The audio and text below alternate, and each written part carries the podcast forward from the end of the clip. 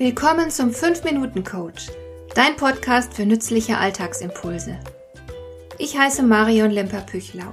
Als erfahrener Coach habe ich jede Menge psychologische Tipps für dich, mit denen du leichter durch den Alltag kommst, damit dein Leben ein bisschen einfacher wird.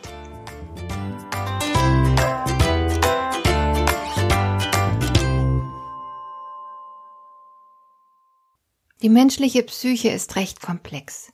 Kein anderes Lebewesen auf diesem Planeten verhält sich so unberechenbar.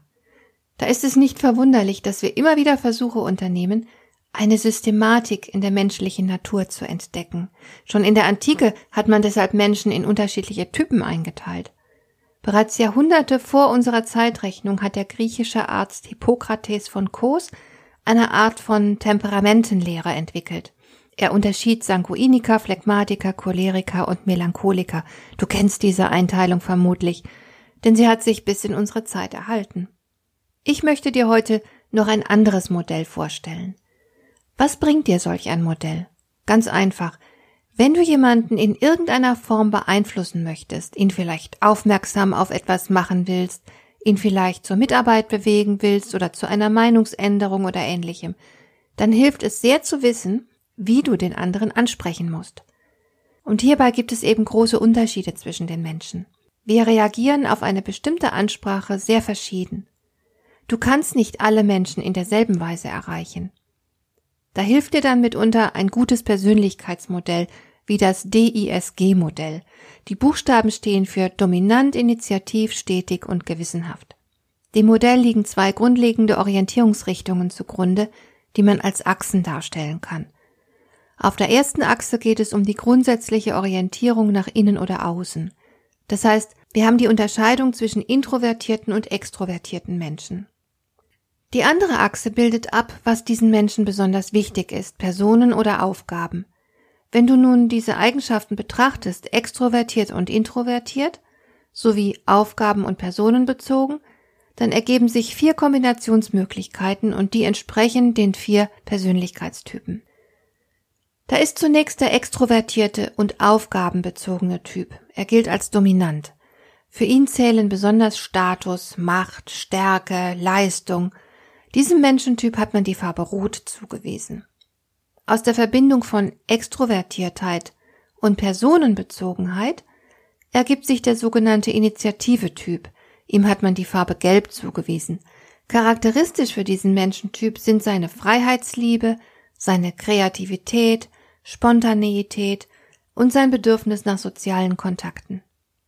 Im dritten Quadranten haben wir dann den sogenannten stetigen Typ, der eher introvertiert ist und gleichzeitig personenbezogen. Ihm wurde die Farbe Grün zugewiesen. Ihm ist Harmonie wichtig und er möchte sich zugehörig fühlen können. Er verhält sich sehr loyal, ist in allem recht beständig und sehr zuverlässig, eine treue Seele also. Und schließlich haben wir noch den Gewissenhaften, der durch die Verbindung von Introvertiertheit und großer Aufgabenorientierung geprägt ist. Ihm hat man die Farbe Blau zugewiesen. Ein Mensch dieser Prägung nimmt es sehr genau. Er arbeitet möglichst fehlerfrei und effizient und er glaubt auch nur, wofür es nachweislich Belege gibt. Natürlich trägt jeder von uns Anteile aller vier Typen in sich. Keiner von uns ist ganz und gar rot, gelb, grün oder blau. Aber jeder von uns hat Züge, die besonders stark ausgeprägt sind und die öfter als die anderen Züge das Verhalten bestimmen. Und natürlich ist auch keiner dieser Typen grundsätzlich allen anderen überlegen. Diese Typisierung ist nur eine kleine Hilfe für den Alltag. Sie gibt nur Hinweise, was Menschen hauptsächlich antreibt.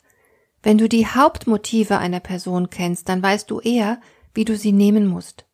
Ich möchte dir an einem Beispiel demonstrieren, was ich meine.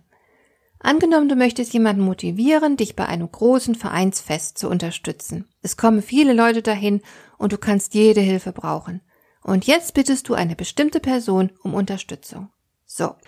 Den roten und dominanten Typ könntest du zur Mitarbeit gewinnen, indem du auf sein Geltungsbedürfnis eingehst. Du könntest also zum Beispiel sagen, ich brauche noch Hilfe für die wichtigste Aufgabe. Da möchte ich nicht irgendwen fragen, darum frage ich dich. Bist du bereit, dich für zwei Stunden an den Grill zu stellen? Beim gelben Typ, dem Initiativen, Kreativen, könntest du sagen, ich habe noch keine Ideen für die Dekoration. Kannst du das für mich übernehmen?